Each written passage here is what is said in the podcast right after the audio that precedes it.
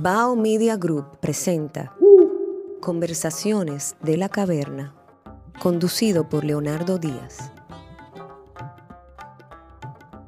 Iniciamos una serie de conversaciones filosóficas en los que tratamos de esclarecer eh, términos eh, que nos ayuden a eh, reflexionar sobre problemáticas de importancia ¿no? en la sociedad actual.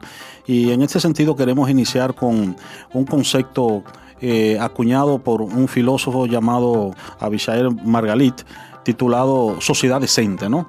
Y para este diálogo tenemos acá al filósofo Edixon Minaya. Hola Edixon, ¿cómo estás? Muy bien, ¿cómo estás Leonardo? Bien, entonces mira, vamos a iniciar esclareciendo qué significa el concepto de sociedad decente. ¿Qué es una sociedad decente? Bien, eh, como tú acabas de explicar, es un concepto que acuñó Margalit, el filósofo Abishai Margalit, eh, en un libro, La sociedad decente, eh, y significa una sociedad decente. Él comienza su, su texto eh, desde el prólogo. ¿Qué es una sociedad decente? Una sociedad decente es aquella en la que sus instituciones no humillan a sus ciudadanos, en la que las instituciones se comprometen con los, los ciudadanos para dar el servicio que tiene que dar. Cuando hablamos de institución, estamos hablando de instituciones tanto públicas como privadas, eh, pero más allá de resolver problemas que son de necesidades eh, sociales, que puedan apoyar al ciudadano en su desarrollo eh, justo, en su desenvolvimiento en la vida social. Y eh, dijiste, bueno, eh, que una sociedad decente es una sociedad donde las instituciones no humillan a los ciudadanos.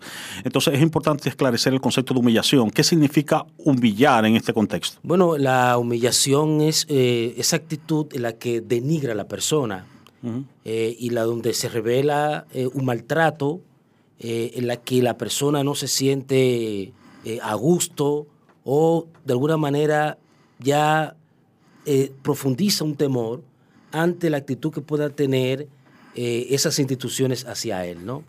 Entonces, eh, Margalit eh, recupera la humillación como categoría ética. Y, es decir, se reflexiona sobre ella, se le da el valor que se necesita para poder superar mediante estrategias no utópicas, es decir, no tanto idealistas, sino básicamente que está muy conectada con la ciudadanía. Hay una distinción que él hace entre sociedad decente y sociedad civilizada, ¿no? ¿Cuál sería, no? Porque cualquiera pensaría, bueno, si una sociedad es decente, debería ser civilizada. Sin embargo, en su caso hay una distinción. Sí, muy interesante esa distinción, porque toda la sociedad occidental se construyó en base a el ideal civilizatorio. Entonces, eh, como él mismo explica, una sociedad eh, puede ser civilizada, pero no decente. Y él pone varios ejemplos, eh, pone en, su momento en que escribe eh, a, la, sociedad checa en su momento, a, sociedades que se desarrollaron a partir de la URSS, de la Unión Soviética, y así tú puedes ver, por ejemplo, en Latinoamérica, eh, sociedades que tienen un ideal civilizatorio, pero no son sociedades decentes, porque tienen instituciones que maltratan a sus ciudadanos y no generan un equilibrio entre lo que es la sociedad civil y los servicios que desde el Estado y desde lo privado pueden ofertarle al individuo. Eh, el concepto de sociedad civilizada eh, parece más subrayar el, aspecto de cómo se relacionan los ciudadanos entre sí, ¿no? Porque inclusive él dice, una sociedad no es civilizada si son los ciudadanos los que se humillan entre sí, a diferencia de lo que pasa con la sociedad decente, que más bien tiene que ver con las relaciones que se dan entre las instituciones y los ciudadanos. Y los ciudadanos. Y, recuerda que también las sociedades civilizadas tienen un modelo de desarrollo que llegan únicamente a prestarle atención a tal desarrollo y se olvidan de las relaciones entre ellos. Así es. Eh, un aspecto eh, importante que deberíamos abordar cuando hablamos del concepto de humillación es si estamos hablando de una humillación que es propiciada por las leyes, porque estamos hablando de instituciones, o si también estamos hablando de prácticas institucionales, o si estamos hablando de ambas, ¿no? Estamos hablando de ambas, porque recuerda que hay leyes que denigran. Eh, Esto puede parecer paradójico porque uno dice, bueno, pero las leyes eh, se hacen para crear equilibrios, para distribución de justicia, pero no necesariamente. Sí, por ejemplo, hubo sociedades donde habían leyes racistas, por ejemplo, ¿no? Eran, eran sociedades donde las leyes humillaban, ¿no? Claro que sí. O la famosa ley del no voto por parte de la mujer. Sí, exactamente. ¿no? Sí. Y hubo que generar toda una lucha. El movimiento de los derechos civiles es un ejemplo de eso, ¿no? La segregación, sociedades que tienen todo un nivel de desarrollo y sin embargo tienen ese tipo de leyes. Y así, por ejemplo, tú te encuentras con la eh, Filipina, eh, que eh, había un interés por parte del presidente de resolver la situación de la delincuencia, pero entonces mandaba a matar a los delincuentes. O sea, se violentaban los derechos humanos y cualquiera te podía hacer una acusación. Entonces se dan situaciones de ese tipo en las sociedades occidentales y no occidentalizadas. Eh, bueno, tú has tocado el tópico de los derechos humanos y, entonces eso nos lleva también a un punto, que es la relación que puede haber entre sociedad decente y sociedad de derecho, ¿no? Sí, no, claro. Eh, las sociedades decentes son sociedades que protegen eh, sus derechos, ¿no? Y sobre todo eh, derechos entre ciudadanos. Por eso eh, los derechos humanos juegan un papel muy importante, sobre todo en el papel de la concientización de la importancia de una sociedad decente, ¿no? el concepto de sociedad decente debe estar relacionado con el concepto de una sociedad de derecho. Sí, porque la sociedad decente el proyecto, la idea, trata más bien de cómo tratamos a nosotros mismos, cómo tratamos a los seres humanos. Entonces, tú sabes que una sociedad de derechos precisamente se intenta proteger a la persona eh, y las relaciones interpersonales. Aquí la sociedad decente pondera mucho la cuestión de la intersubjetividad, juega un papel muy importante. Eh, ya no es tanto un individualismo, aunque individualismo en buen sentido de la palabra tiene una validez, pero el, tema es el trato de unos con otros. Y eh, los derechos eh, existen para eso, para protegernos, eh, no de una manera, digámoslo así, de una visión de, Thomas Hobbes, de Hobbesiana, de que el hombre es un lobo para el hombre, pero sí para cuidar las relaciones de uno con otro, cuidar la subjetividad, eh, la intersubjetividad. Podríamos decir que cuidar también la cuestión de la dignidad también de las personas. Cuestión de la dignidad de las personas, la categoría de la dignidad, el, principio de dignidad juega eh, un papel muy importante aquí en esta concepción. Sí, en, en ese sentido entonces, digamos que la noción de un Estado de Derechos importante o de una sociedad de derechos es importante para como base para una sociedad decente, porque de hecho la humillación tiene que ver, en cierto sentido, con la violación de los derechos, ¿no? Con la violación de los derechos de las personas, ¿no? Y entonces, bueno, aquí entramos en un aspecto muy importante, eh, porque, por ejemplo, veamos el caso concreto de nuestra sociedad, la sociedad dominicana, ¿no? Históricamente no ha sido una sociedad de derechos, históricamente ha sido una sociedad donde eh, ha prevalecido, digamos, el autoritarismo, el caciquismo, eh, el ser el jefe. Y en ese sentido, entonces, históricamente la sociedad dominicana, pues ha sido una sociedad donde las instituciones han humillado al ciudadano, ¿no? Y de una manera u otra el ciudadano ha interiorizado eso. Interiorizado. Y entonces, en ese sentido, podemos decir, bueno, según este modelo de eh, Margalit, la sociedad dominicana no es una sociedad decente, no ha sido históricamente una sociedad decente, ¿no? Sí, mira, una de las cuestiones más interesantes que te permite este posicionamiento teórico, ¿no? Ético, político, es que el proyecto modelo de una sociedad decente te permite entender eh, la ética de la cotidianidad, o sea, la cotidianidad de las cosas, del trato, o sea, eh, no, es, no, son, no es un modelo tan formalista, sino que eh, va al día a día, es decir, cómo las personas se tratan, cómo las instituciones se tratan. Y eso permite crear un instrumento en el que podamos darle seguimiento a la relación entre instituciones y ciudadanos. Entonces, nos lleva a nosotros a reflexionar sobre nuestra práctica cotidiana. Que, eh, no, y no ver esa relación de institución, sociedad, institución, individuo tan abstracta como otras posiciones. Porque cuando hablamos de instituciones, nosotros creemos que es como un formato encerrado, ¿no? Eh, cuando las instituciones son eh, participan del alma de las sociedades. Ajá. Y es y son las que establecen, eh, son la mediación, las que establecen el vínculo con la sociedad.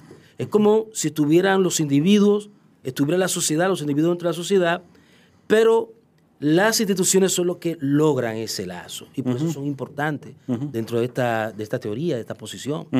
Yo quiero retomar otra vez el- el- un aspecto que considero, digamos, que es muy importante en este tema que estamos discutiendo hoy, que es el hecho de cómo la ciudadanía, de una manera u otra, interioriza la cuestión de la humillación y no la ve como una humillación. ¿no? Eh, es decir, llega un momento en que por la educación, por nuestra historia, Sí. eh, la, la ciudadanía no se ve como sujeto de derechos No. y al no verse como sujeto de derechos no se siente, digamos, humillada o, o violentada en, en- en sus derechos y los acata sencillamente porque entiende que esa es la manera natural La- de, de estar en el mundo, la manera de estar la en el mundo. Lo humillan y ellos Sí. entienden que es algo normal. Eso se parece mucho a cuando tú coges un carro público. Ajá. Entonces tú estás ahí la 30 de marzo cogiendo un carro público y viene el chofer y dice, "Este- échate para allá, gordito. Ajá, ajá. Entonces, oye, está humillando mi condición, Sí. pero yo lo tomo como un chiste, no pasa nada y nadie dice nada y todo sigue normal. E- Ese sería un buen ejemplo para hablar de lo que es la humillación que se da entre ciudadanos. Entre Pero, ciudadanos. pero entonces está la otra, que es la que se da, por ejemplo, dentro de las instituciones, por ejemplo, en las relaciones de empleados con respecto a, a- a los agentes que En ocupan un posiciones hospital. Exactamente, un ¿no? paciente en un hospital, Sí. una enfermera con un médico. Sí, eh, cualquier relación que implique de una manera u otra un tipo de vinculación con autoridades, ¿no? Sí, Entonces, esas autoridades se erigen en individuos que están por encima del bien y el mal y entonces, bueno, pues ejercen arbitrariamente pues, pues el poder, ¿no? Y, y ahí entonces se dan esas relaciones de humillación, de envilecimiento, de- de- Envilecimiento. De, los seres humanos. De la... Sí, porque el tema del autoritario es que no se concibe nunca como ciudadano. Ajá, Entonces, al considerarse por encima de, sí, o que tiene el poder de controlar todos los procesos, entonces eh, neutraliza su posición como ciudadano. ajá, Y al estar enfrente de, de los, de los otros, de eh, otros empleados o aquellos que le dan el servicio, eh, la, la institución, anula su condición de ciudadano, anula su condición de individuo y sobre todo anula sus derechos. Sí. Eh, ¿qué, rol podría jugar, digamos, el- la formación eh, en el sentido más amplio ¿no? del Claro, término? No claro. solamente la escuela formal, eh, digamos, en un poco comenzar a transformar esa mentalidad, digamos, ¿no? Eh, de acatamiento, ¿no? De, de- de esto que estamos denunciando, de lo que estamos Sí. cuestionando, ¿no? Mira, curiosamente, la idea de una sociedad decente nos lleva a nosotros a todo lo que es un proceso de modelización, de proyecto educativo, en el sentido de eh, dar una formación ciudadana eh, que pueda de alguna manera interiorizar eh, esa noción de humillación, de esa noción, por ejemplo, de la relación que tiene con las instituciones, de que verdaderamente pertenece, es decir, convertirse en un sujeto que participa de la sociedad y sin esa visión de participación, yo viviendo en una sociedad donde a mí no me, no me importa las cosas que sucedan y no me importa cómo a mí me traten o en cualquier orden, entonces eh, queda completamente, se hace difícil. Entonces, por eso, eh, en un proyecto de una sociedad decente, la participación juega un papel muy importante, o educar la participación. Yo quiero que eh, subrayemos o retomemos este, este concepto de la, educación participativa. ¿no? ¿Qué al- ¿A qué alude? ¿Qué significa eso de esa educación participativa? Mira, te voy a poner el modelo de la fiesta. Ajá, Tú vas a una fiesta, te invitan a una fiesta de unos amigos, pero tú lo que quieres es estar en la puerta observando a los demás. Si te sirven un trago, o una comida, una picadera, tú estás ahí en una esquina y, y los amigos te dicen, hey, pero ven para acá, ven, ¿qué pasa? ¿Qué es lo que te ocurre?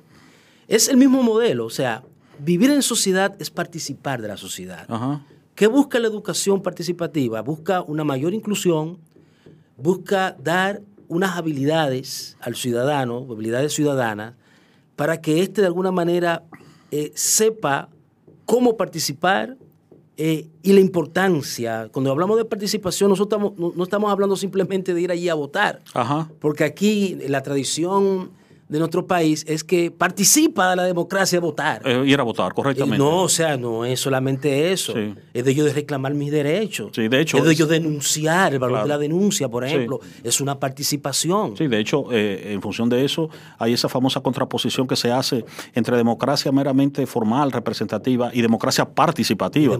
en la democracia participativa lo que alude es que tú eres un agente activo, un agente, valga la redundancia, ¿no? La, sí, sí, sí un, agente que está interactuando, que está eh, tomando decisiones durante todo el proceso ¿no? de, social, ¿no? O sea, no es eh, un asunto de que cada cuatro años yo voy, echo el voto y doy como si fuera una especie de cheque en blanco para que gobiernen y hagan lo que les dé la gana, ¿no? Que curiosamente, eh, los que están, que manejan ese modelo, lo que le interesa es tu voto. Claro. No te interesa como, no le interesa como ciudadano. Sí, ni tampoco le interesa la ciudadanía. ¿eh? Dame el voto, yo quiero ganar, y se olvidan de la educación participativa, en el ámbito de los asuntos, las cosas políticas, los deberes, los derechos, y que eh, ser consciente de que una ciudadanía se construye todos juntos, para decirlo con esa expresión muy cotidiana, eh, y que no es, y que los problemas, muchos problemas,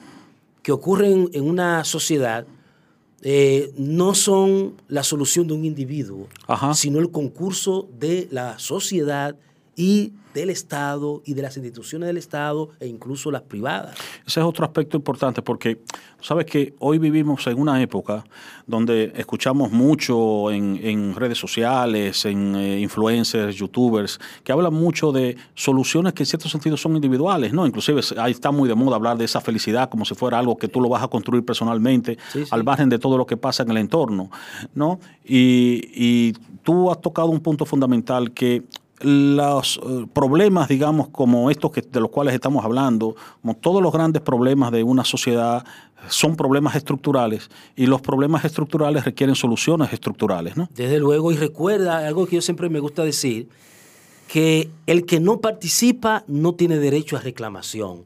¿Qué significa esto? Siempre ah, busco la, idea de la junta de vecinos. En una junta de vecinos va la, el comité, te toca la puerta, vecino, mire, tenemos una reunión mañana en la noche para tratar el tema de la basura y, el problema de seguridad.